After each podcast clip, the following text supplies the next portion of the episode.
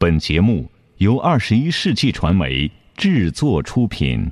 山海如此多娇，引无数英雄竞折腰。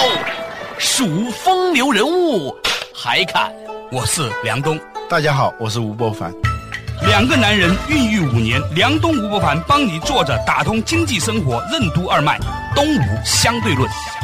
好戏马上开场。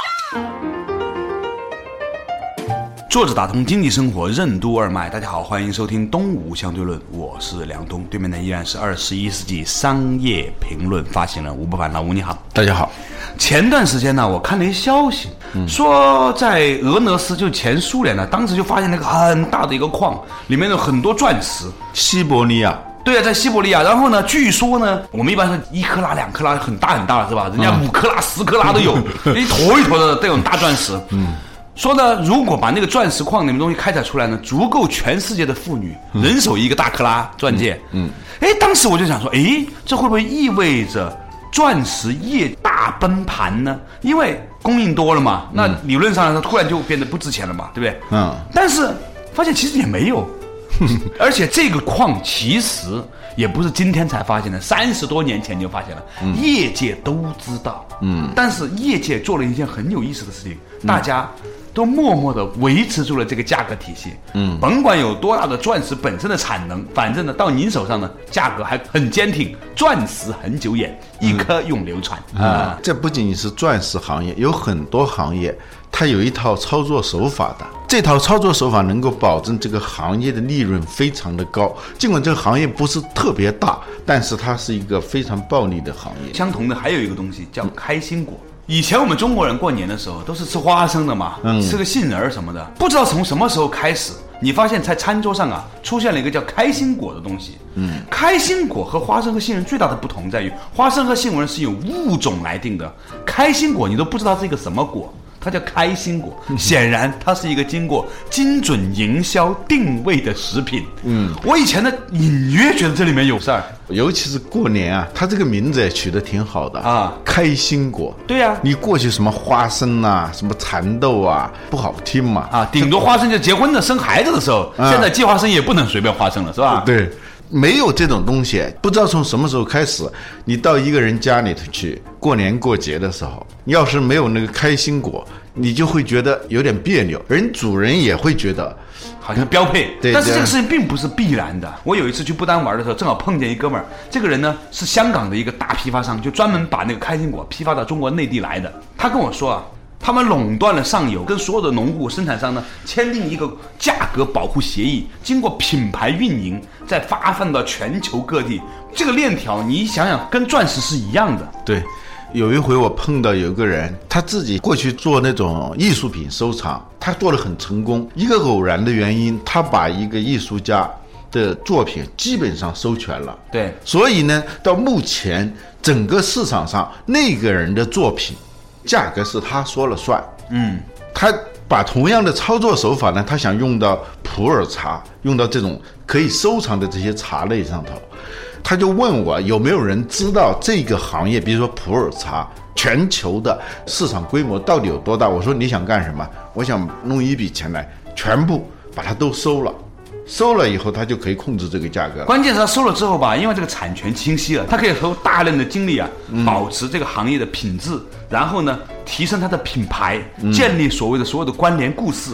比如说关于钻石这个事情，就是很典型的，本来就是一颗石头而已，对，它也不是真正的说最坚硬的东西。这个地球上还有比它硬得多的东西，而且人工的钻石那个硬度也是很强的，但是。钻石恒久远，一颗永流传，变成了和这个东西一个关联。他成功的把一个石头变成了爱情的替代物。它的定价模式是一个叫情感定价模式。对，情感定价它是不讲性价比的。第二呢，它是一种身份经济，就或者叫地位经济，它是来给你定位的。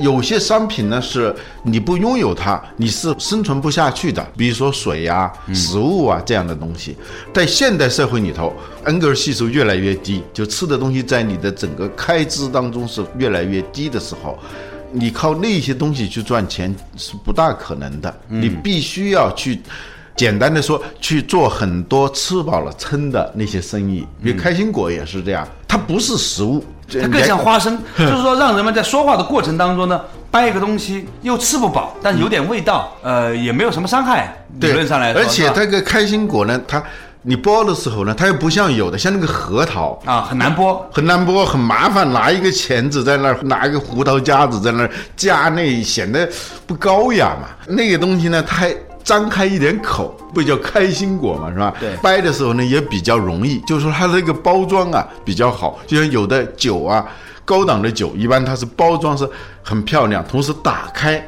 也比较容易，它是那样一种定位。啊。有了这种定位以后，它就是高什么高端大气上档次啊，就到这个普洱茶也好，钻石也好，它都这里头有一个秘密，就是说它的价格。一定是受制于上游的全盘控制，它才可能维持一个高价。那个西伯利亚发现那个钻石的时候，的的确确就按我们普通人思维，一定会觉得哦，钻石要崩盘。哎，对，物以稀为贵嘛。当它不稀的时候，它就贵不了。对啊，对啊。事实上，现在的虚拟经济，它早已经掌握了一整套模式，有一点像金融的模式。什么叫金融的模式？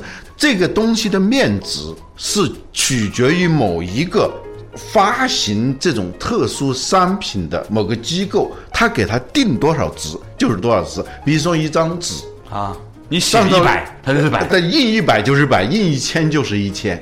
不是说这张纸本身值多少钱，而是说这个纸它所代表的信息。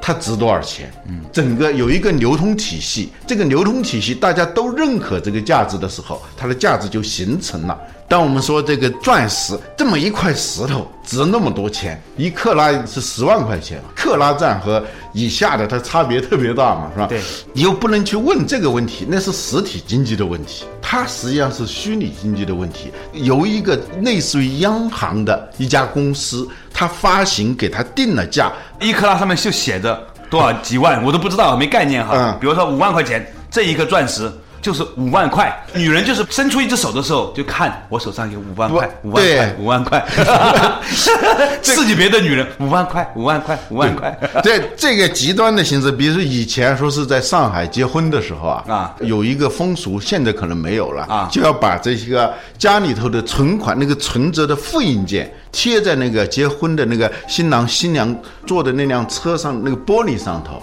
表示这是他们家的陪嫁，或者说是我结这个婚，那是这女方出的还是男方出的？他要让人看见这样。这是一个拎得清的城市哈，一个拎得清的城市，就怕拎不清。哎呀，稍事休息，马上继续回来。作者打通经济生活，任督二脉，东吴相对论。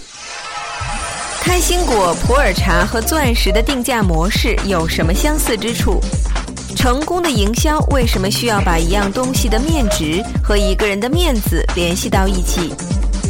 奢侈品是怎样通过塑造和改变消费者的价值观，建立准金融发行体系的？发行机构越来越少，为什么是一个行业成熟的标志？欢迎收听《东吴相对论》，本期话题：价值观创造价值。不一样的商业智慧，不一样的平安银行，全领域专业金融服务，打通经济生活任督二脉，让您的财富生活轻松简单。平安银行真的不一样。作者打通经济生活任督二脉，大家好，欢迎收听《东吴相对论》，我是梁东，对面的依然是二十一世纪商业评论发行人吴伯凡，老吴你好，大家好。在上一趴的时候，我们讲到啊，很多事情呢都是被信息赋予摸顶之后呢，这个物质产生很多的价值。老吴呢就讲到这个上海人多么拎得清，当年的风俗就是把家里的存折复印出来之后呢，贴在这个新郎的花车上面，这真是一个拎得清的城市啊。嗯。因为什么？这就是我们说的面值和面子啊，嗯，就是一个东上头的面值和一个人的面子，这之间只要你挂上钩，它就有。你要挂不上钩的话，你这个营销是失败的。一旦挂上钩，那你就成功了。对，嗯，现在实际上有很多东西都被赋予了这种货币化的可能性，比如说普洱茶，还有各种的小叶紫檀的那种佛珠，你知道吗？嗯，一个女青年只要开始佛里佛气了，哇，那这个佛珠上的消耗。天量啊，它可能是五百块钱一串，它也可以是五十万一串的，嗯它完全没有标准。这个钻石啊，是由于这个一个叫戴比斯的公司，它控制了大部分的产能，它就有定价权了嘛。嗯，它就像一家发行特殊货币的央行，在全球各个分公司里头，它利用它的一套营销体系，让这个面值能够在整个社会上能够流流通啊嗯像那些佛珠啊。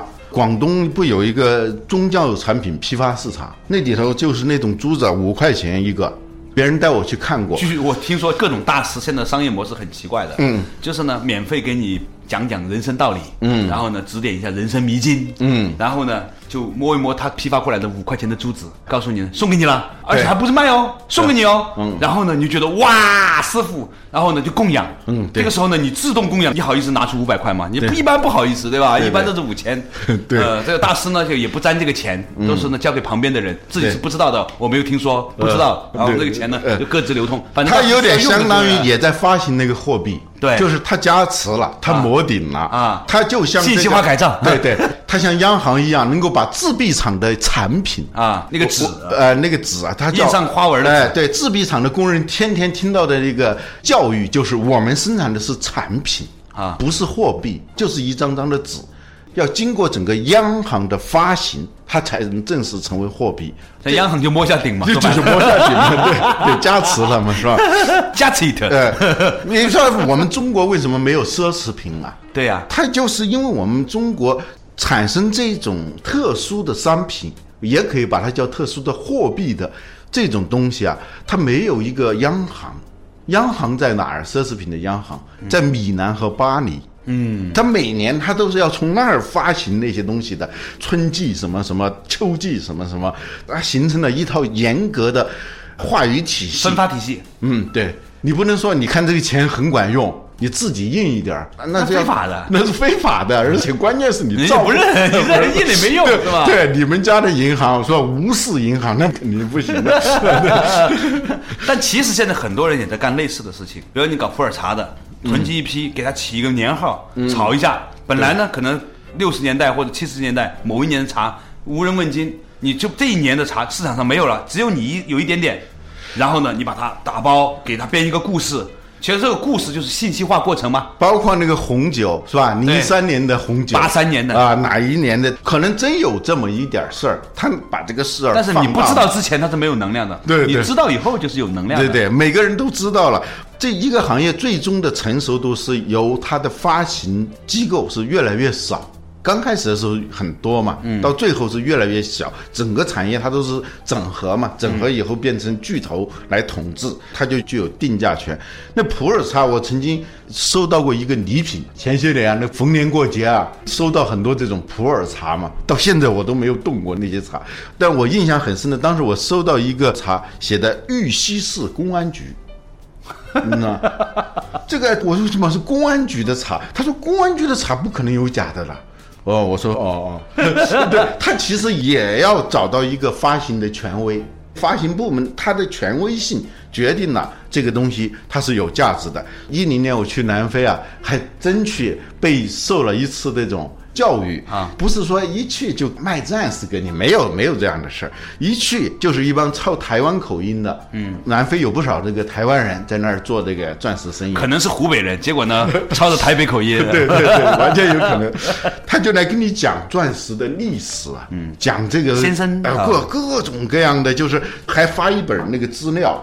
讲的就是钻石的历史、钻石的切割的方法，什么五十七面、五十八面，让你觉得这个是非同小可的一件事情。嗯，然后才来看你随意买吧。当时我们同行的就有人咬咬咬牙就买了一个一克拉，你还记得当时你买一克拉多少钱吗？我忘了，就是不，我没买，既没那么多钱，也没那么多的傻气，我没买。也不至于啦，幸好嫂子没听这个啊。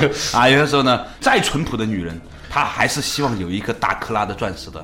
这个裹挟很可怕。对，他再说不靠谱，你给他的时候，他还是很高兴。那当然了，这现在女士们说，我们要的不是奢侈品，要的是你对我的真心啊。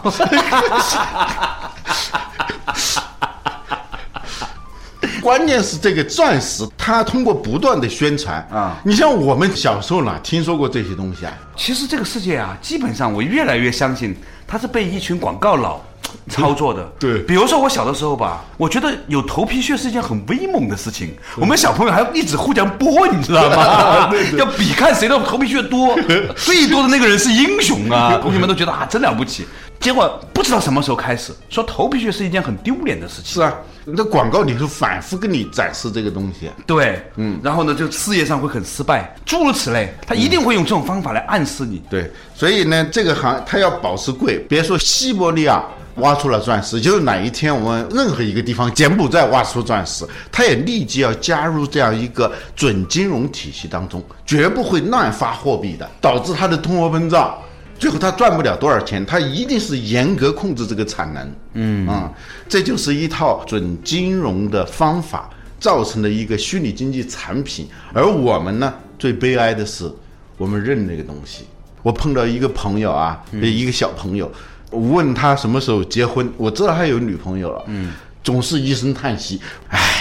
适龄男青年已经有女朋友了，问到说什么时候结婚的时候，都是一样的反应，唉。我说到底是因为什么而哀呢？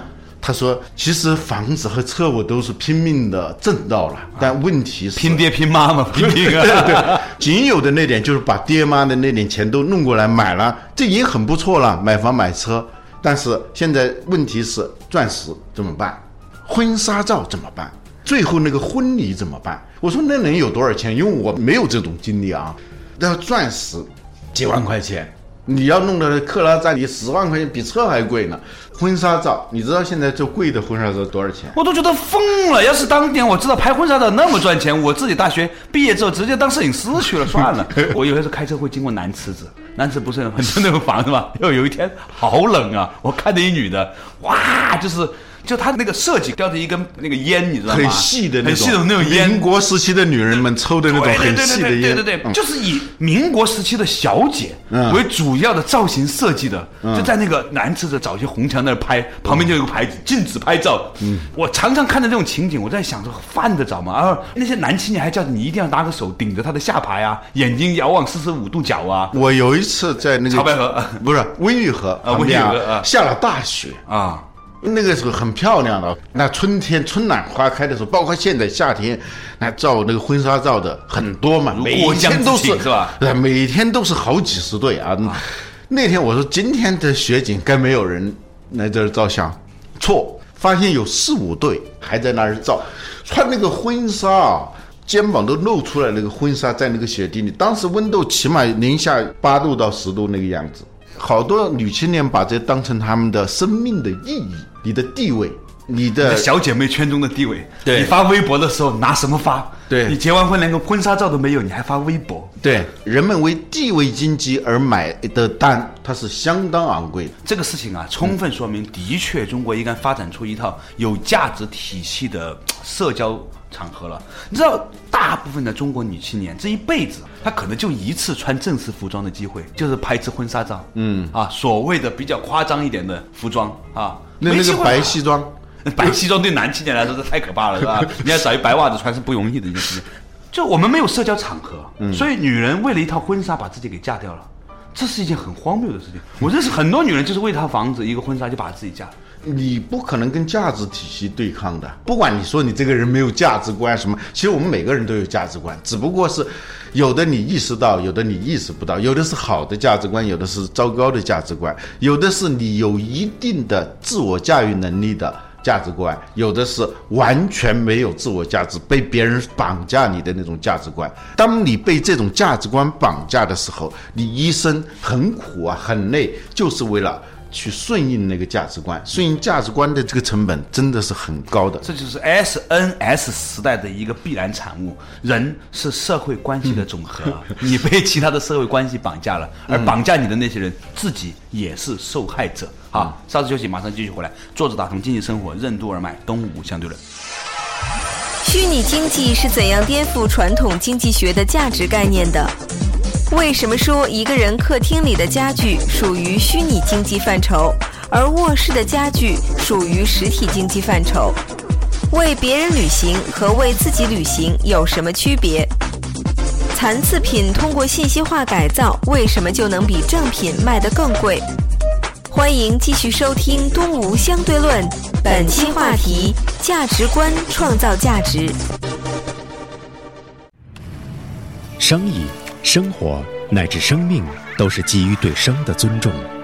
在这个世界上，总有一群人，他们天生就关注这样的话题，并愿意与好友分享。正安聚友会就是这样的平台，聚合了这样的人。如果你也是，请马上关注微信“正安聚友会”，一起发现、追求实效好中医。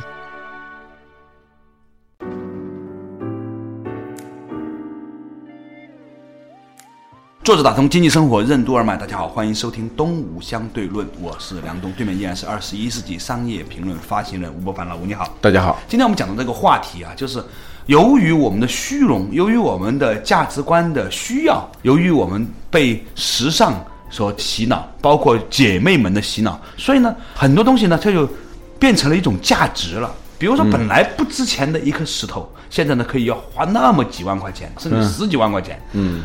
它怎么产生价值的？它背后有一套巨大的游戏体系。我们长期以来认为，什么是价值？价值就是社会必要劳动时间的总和。我们过去是这么学的嘛？对啊，现在有很多现象，尤其是虚拟经济当中的现象，你就不能用这个东西来解释了。对，嗯，就虚拟经济就是怎么样把有物质、有质量、有重量的东西信息化、金融化、品牌化、体验化、特权化。嗯，就是这五化，你能做好，就是虚拟经济的核心。对，这就是价值观创造价值。通过塑造和改变你的价值观，也就是一个货币体系。嗯，然后再来发行纸币，那个纸他说值多少钱就值多少钱了。举个例子，在以前吧。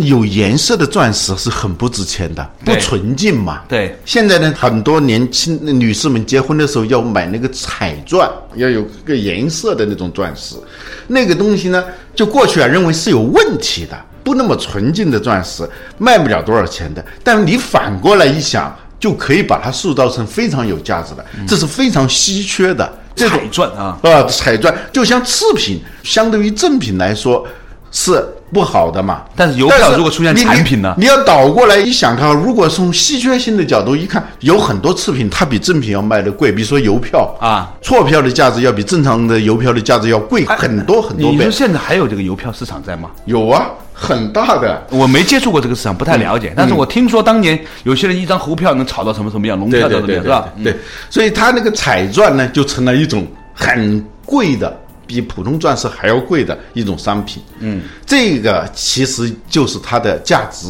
就是它营销出来的。它通过一套说辞形成了一个价值体系，这个产品它的价值就倍增。其实呢，你认真扩展一下想一想，我们这个世界上所有你认为有价值的东西，绝大部分都可能被赋予了这样的一种暗示。嗯，我们花了很多的时间去追求东西，比如说要更大的一套房子。很多年轻人啊，就是为了更大的一个更衣室、更大的一个书房，就在北京的六环以外买房子。这个钱呢，本来在二环里面可以买个六七十方的房子，他非要在外面买个大的。结果呢，几乎一个月都进不去那个房间一天。但是他需要，因为可能一年的某一次派对里面需要这样的一个房子，在他的朋友面前展示。其实很多东西表面上看你是有需要，比如房子这件事情，好像都是刚需了吧？其实当中还是有绝大部分的。虚荣在，对，最近几年有一个很大的变化，就是那个家具。嗯，过去啊，大家都是在讲房子。嗯，当对某些阶层来说啊，房子不成问题的时候，你不能说住两千平米吧？虽然他有钱买得下两千平米，但不像话嘛，是吧？从健康的角度也不对嘛。但是在家里要用步话机，对，那就怎么办？就是彰显它的价值，而且也是一个流通价值。嗯，那天我听几个人在那儿聊，说我那那那套家具最近刚买的十九万多，怎么怎么说还是打折的。他买这一套家具，当然也有投资的考量啊，哈，说这个东西是可以可以传世的，起码啊可以升值的，作为一个投资行为。但很多时候，除了这个之外，一个很重要的因素。还是你刚才说的这些家具，一般来说都是在客厅，就家庭里的公共区域用来接待客人的地方，这种家具会特别贵。反过来，有的现在卖那种床具啊，嗯，比如十万块钱，你就很难卖出去。其实你花在床上时间远比坐在沙发上可能要多，不知要多多少倍，而且对健康的影响大很多，是吧？大很多嘛。但是因为一般来说，客人来不会去你的卧室去参观嘛，即使去参观，他也不会像那个宜家的那些客户那样到上头躺一躺嘛。嗯，所以呢，它不是一套流通机，它是实体经济的。就客厅里头的家具，它是虚拟经济的范畴，所以它的价格就相差就非常非常大。嗯，奢侈品本质上就是可以让更多人看到的你的面子，嗯，的投射，嗯，所以你会发现说，很多人呐，可能呢会花五万块钱买一个包，他未必会花三万块钱去一段精彩的旅行。现在照相技术发达以后呢，大家有这个冲动了，对，就是说可以把你的这个炫耀出来了。对，很多人旅行，他主要是为别人而旅行的，嗯，因为他旅行完了，他可以回来讲五年，是吧？花五万块钱，微信里头有百分之二三十的内容就是晒这种旅行照片嘛。微博也是嘛，所以最近新浪不是搞了一个带着微博去旅行嘛？肯定是他们经过数据挖掘之后，发现这个应用真的是一个比较主流的应用。对。这个旅行呢，就是为别人的旅行和为自己的旅行是完全不一样的。为自己的旅行，现在反而是一种奢侈，真正的奢侈。对，就你能花上几万块钱去做一次旅行，别人告诉别人啊。这个是一种真正的奢侈，但是一般人就玩不起了，就好像说你买了一个五万块钱的内衣，没人看见一样。这叫成语叫锦衣夜行呐，穿着最光鲜的衣服在夜里头行走，这种感觉太郁闷了。嗯，因为它不进入流通体系，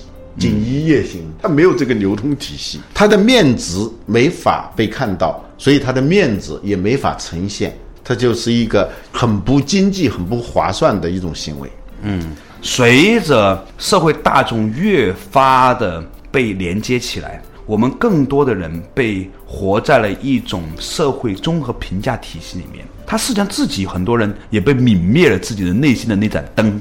他很多时候是被别人裹挟的。当大家都认为应该这样的时候，也许这个价值就会彰显出来。所以我们可以想象，在未来的社会，会有越来越多的人被。这样的一种社会大众生活所裹挟，但是因为你我们都被迫生活在一种货币体系、一种价值体系里头，而这个社会，而这种广义的货币体系，当一个产品的价值已经远远超于它自身的实际的功能价值的时候，它更多的功能是彰显它的面值的时候。几乎所有人都没办法摆脱这个价值体系，我们要为我们的面子不断的去买单。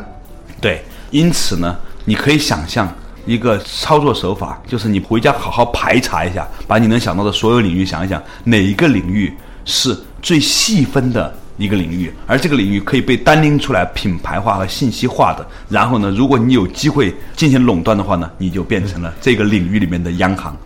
感谢大家收听今天的《动物相对论》，但是我不建议你真的变成那样一种人，因为那个时候你会把自己也给骗了的。好，下一期我们同一时间再见。